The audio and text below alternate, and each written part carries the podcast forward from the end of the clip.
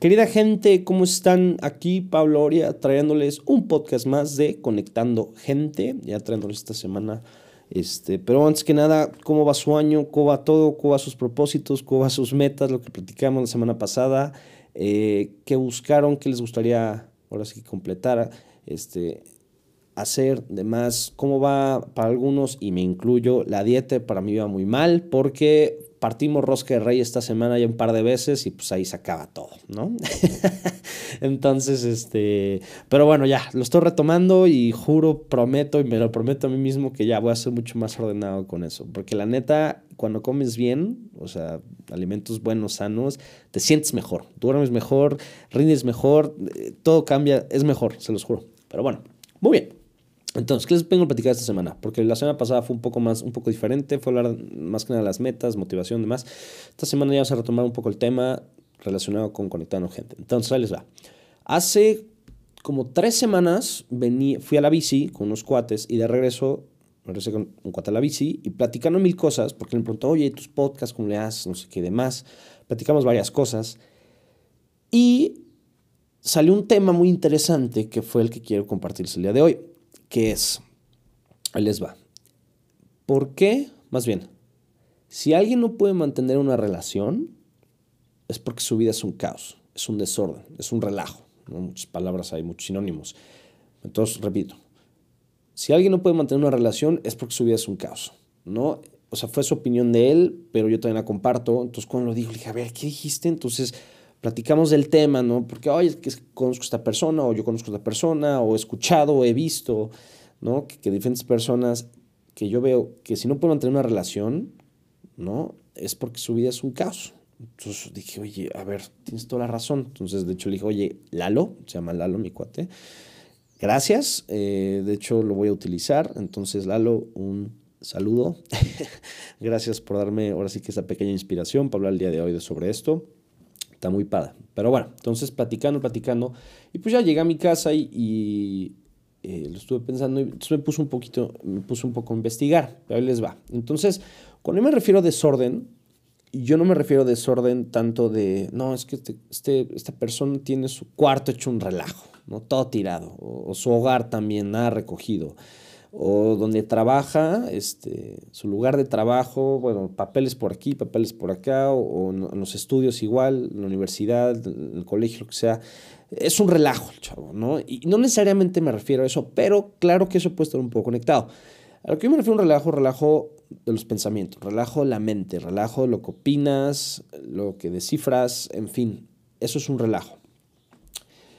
Y cuando traes ese relajo, cuando estamos platicando, es no te va a dejar concentrarte, no te va a dejar enfocarte posiblemente en una relación. Y es por eso que pues, no puede estar estable. Entonces, como les dije, me puse a investigar. Entonces, ¿qué hay detrás del desorden? Bueno, pues va a haber muchísimos factores, pero hubo tres que me gustaron mucho. Este, tres cosas que se las voy a platicar que me gustaron mucho para un poco decirles ¿Por qué se puede generar este desorden, este relajo, este caos dentro de tu mente y no te está dejando enfocarte, no te está dejando concentrarte en cosas que probablemente te gustaría? ¿no? Porque luego mucha gente queremos algo, pero luego no, no estamos pudiendo, porque tenemos un caos, un relajo y no lo estamos logrando. Entonces, muy bien. La primera es miedo a dejar el pasado atrás. ¿No? Este, probablemente algo en tu pasado, no necesariamente bueno, este, no lo quieres olvidar no, no lo quieres ahora sí que dejar atrás, move on, empezar algo nuevo, ¿no? Ya pasó, como yo les he platicado en otros, en el podcast, bueno, no me acuerdo qué número, pero en otro pasado que no hay que pensar en el pasado porque eso ya pasó, no se puede cambiar tampoco en el futuro, sino que está en el presente. Pero digo, por no dejar el pasado atrás puede ser muchas cosas. Entre ellas puede ser desde no deshacerte de objetos materiales que tienes en tu casa, en tu cuarto, en tu trabajo, yo qué sé, que te pueden vincular a cosas pasadas, cosas del pasado. Entonces, no te desprendes de ellas, no te desligas de ellas, pues va a estar cañón que olvides ese pasado. Entonces, mi tip, mi consejo, lo que les digo es despréndanse de esas cosas materiales que los pueden recordar el pasado, ¿no?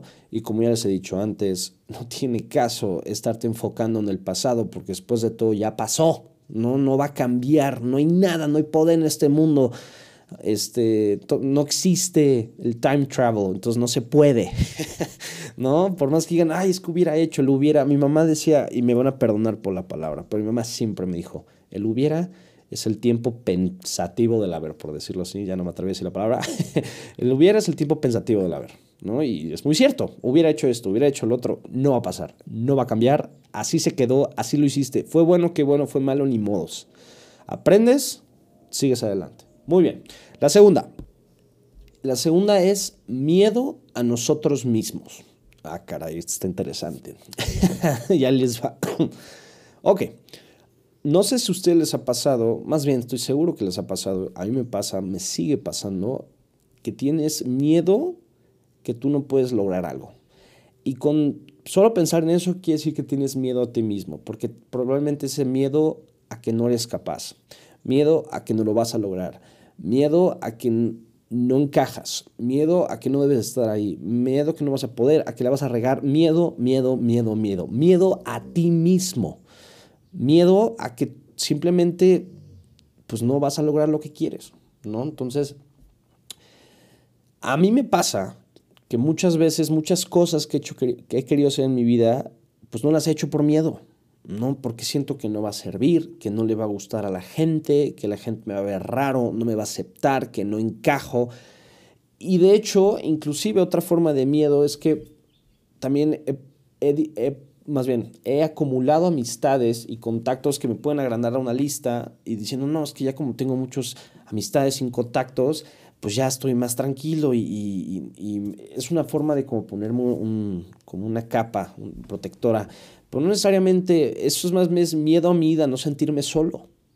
¿no? Cuando luego me he dado cuenta que a veces prefiero tener nada más dos amistades que sean realmente amistades de verdad a tener millones cuando posiblemente ni siquiera son amistades de verdad. Eso es una realidad que a mí, a mí me pasa y me di cuenta de eso. Cuesta a veces aceptarlo, pero es la realidad. Y en mi caso me ha servido mucho, mucho más y ha sentido más, perdón, me ha hecho sentir mucho más tranquilo.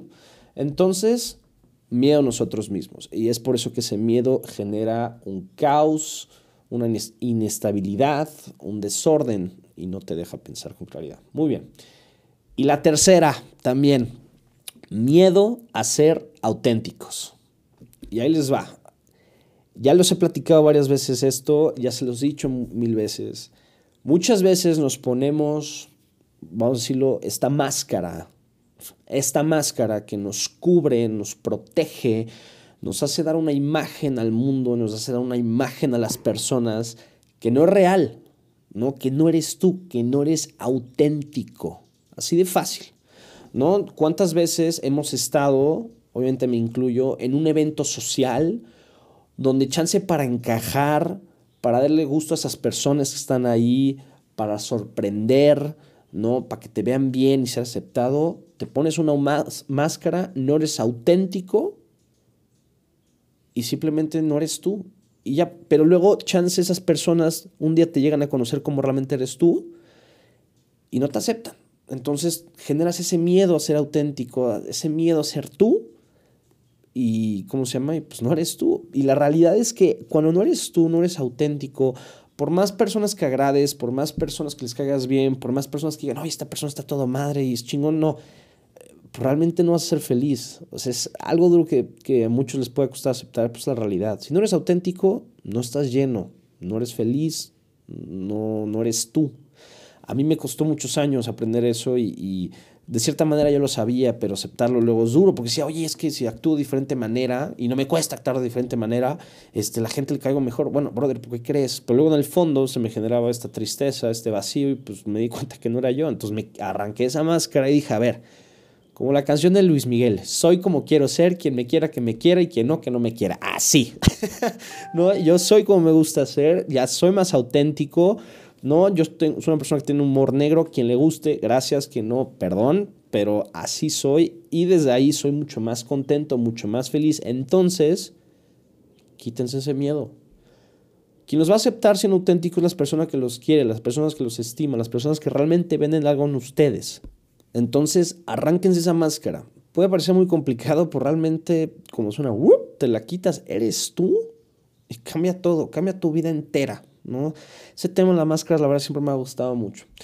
Y pues eso, esos son los tres, em, tres, pues sí, tres este, tips, tres bullets, tres cosas que el por qué tu vida, si es en tu caso la de alguien, es un desorden y no puede mantener una relación. Entonces, quiero con todo esto es, de estas tres cosas que les dije, analícenlas, piénsenlas, cambien esas cosas malas, dejen el pasado atrás, no le tengan miedo a ustedes mismos y sean auténticos. Así de fácil.